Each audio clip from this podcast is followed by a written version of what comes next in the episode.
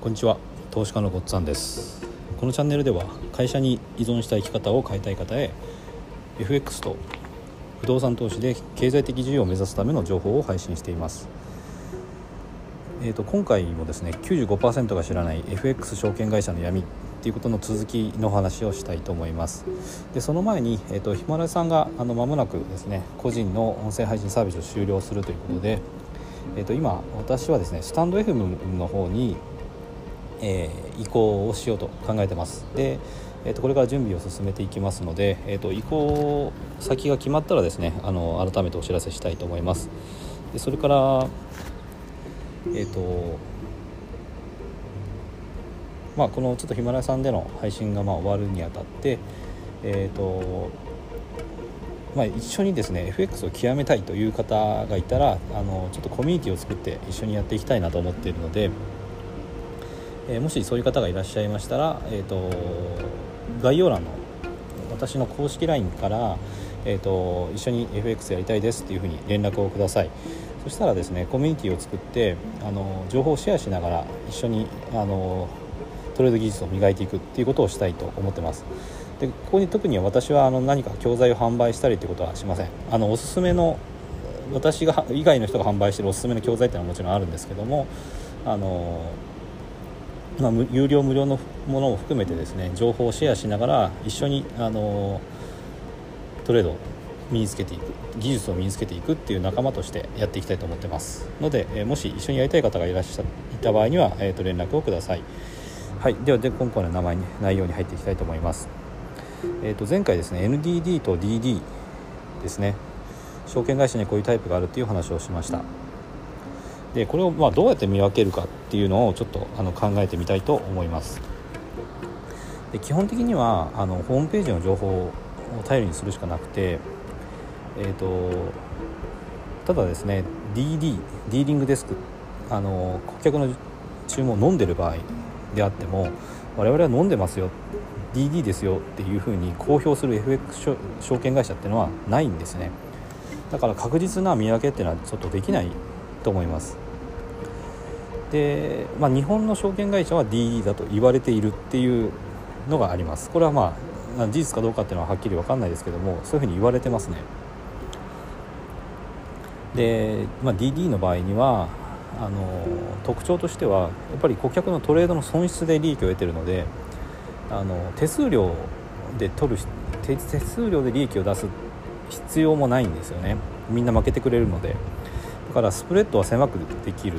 のでスプレッドが極端に狭い場合には DD の可能性が、まあ、あると見ていいんじゃないかなと思いますね。それからあとレバレッジなんですけどもレバレッジもこれ100倍を超えてくると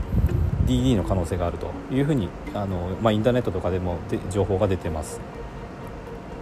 で、えーと、100倍とかっていう話になるところ海外の証券会社になるんですけども海外の証券会社は大体あのゼロカットシステムっていうのを採用してます。でゼロカットシステムっていうのはあの損失があのもし、えーと、含み損が出て、えーと、その含み損が証拠金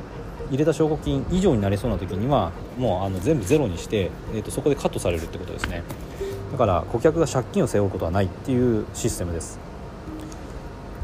でこういうシステムを、まあ、あの海外の場合は採用しているので基本的にはですね100倍を超えるような注文っていうのはすごくリスクが高いんですねあのマイナス出た時に証券会社が非常に大きなあの損を抱えてしまう可能性があるのでその場合にはあのそんな注文をですねインターバックに流すことができないんですね100倍を超えるようなあの高いレバレッジの注文というのは。だから飲んでる可能性がまあ高いと見ていいと思います。まあそういう情報が結構出てますね。100倍ぐらいが結構境になってるんじゃないかって言われてます。まあこれはネットで調べて参考にしたらいいんじゃないかなと思います。ということでえっとまあ、前回お話ししましたけども NDD ですね。ノンディーリングデスク。この場合にはちゃんと顧客の注文をインターバンクに流していて手数料で稼ごうとしているので顧客に勝ってほしいんですね。勝ってくれてトレードを続ける。そして資金を増やしながらどんどんどんどん大きなロットで、えー、トレードしてもらいたい。そうすると手数料が増えるので、えー、証券会社は儲かるということで NDD タイプの方が、あの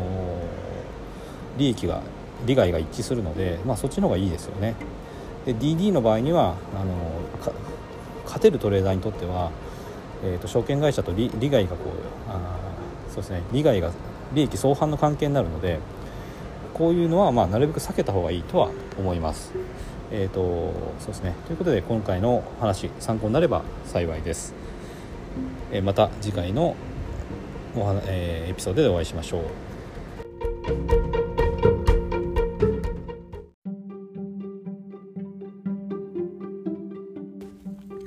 今回も最後まで聞いていただいてどうもありがとうございます。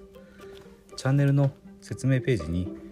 私がどんな人間なのかを知ってもらえる1分半ほどで読める簡易プロフィールのリンクを貼っています。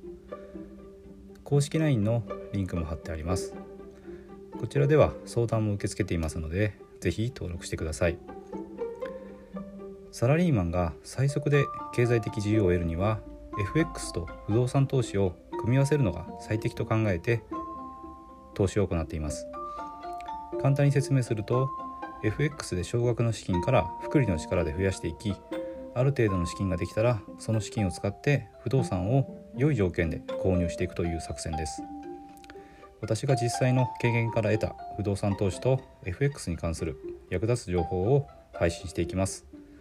この配信がいいなと思ったら是非いいねやフォローをお願いします。ではまた次の放送でお会いしましょう。